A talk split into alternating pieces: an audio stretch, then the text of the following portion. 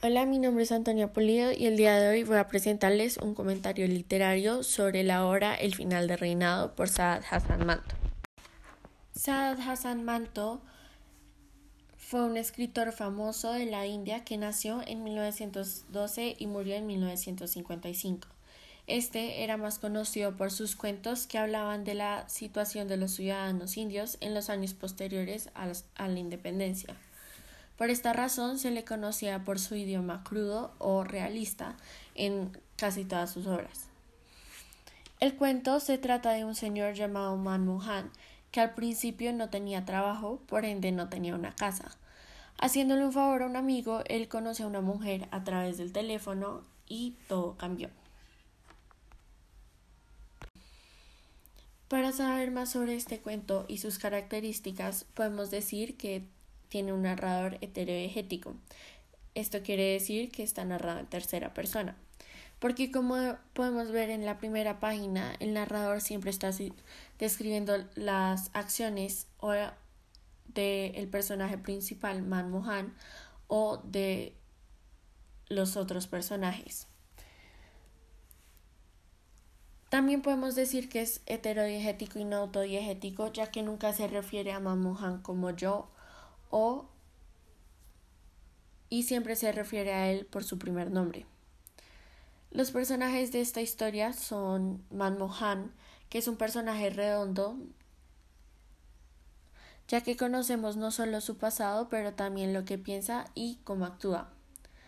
Manmohan también puede ser tipo, ya que su comportamiento a través de la historia nunca cambia y no parece como su como si su personalidad o su personaje no haya madurado a través de la historia.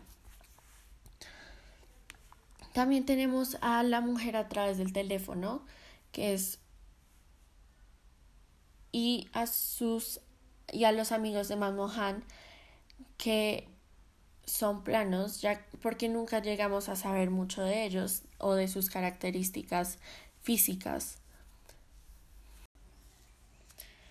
Por otro lado, este cuento se relata en un tiempo lineal, ya que al final de la historia nos dicen que el Manmohan ha pasado más de, más de un mes y unas pocas semanas estando en la oficina de su amigo.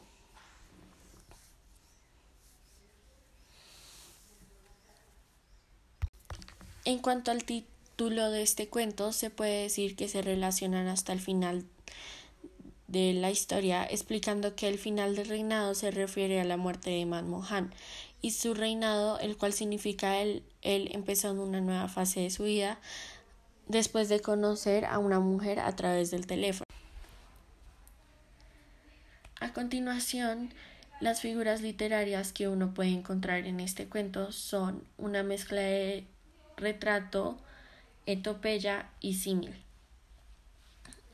En la página 11, en la parte final en la que explica cómo él estaba, tratando de crear el retrato de la mujer, solamente basándose en su voz y anteriormente comparando su voz como melodía.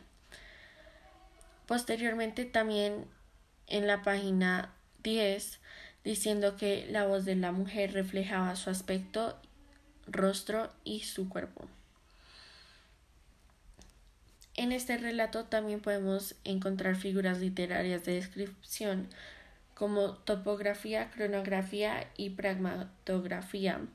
En este caso, la topografía se encuentra en las primeras páginas en las que nos describen la oficina en la que Manmohan se estaba quedando. La cronografía se puede encontrar entre las primeras páginas y la última página, ya que en esta decían que se había quedado en la oficina por más de un mes por más de un mes y que y al principio diciendo que ya estaba que había pasado una semana en esta oficina y que por eso se había leído un libro, el único libro que está en esta oficina, más de 20 veces. Como ya había mencionado, también se puede encontrar la pragmatografía, ya que el narrador describe las acciones de Manmohan y su rutina de día a día desde que la mujer apareció. Para concluir, el cuento en sí me pareció muy interesante. Las primeras cuatro páginas fueron un poco aburridas, pero con el paso del tiempo empezaron a mejorar. El final me cogió por sorpresa ya que nunca esperé que Manmohan muriera y si algo este cuento me enseñó fue a no esperar tanto tiempo para tomar una decisión que está y que está bien ser precavidos con nuestras decisiones, pero que no está bien exagerar. Lo que creo que el autor trató de demostrar con este cuento fue un poco la situación de algunas personas sin nada de comer, pero por otro lado lo testarudo que una persona puede ser algunas veces. Gracias por su atención y espero que les haya gustado.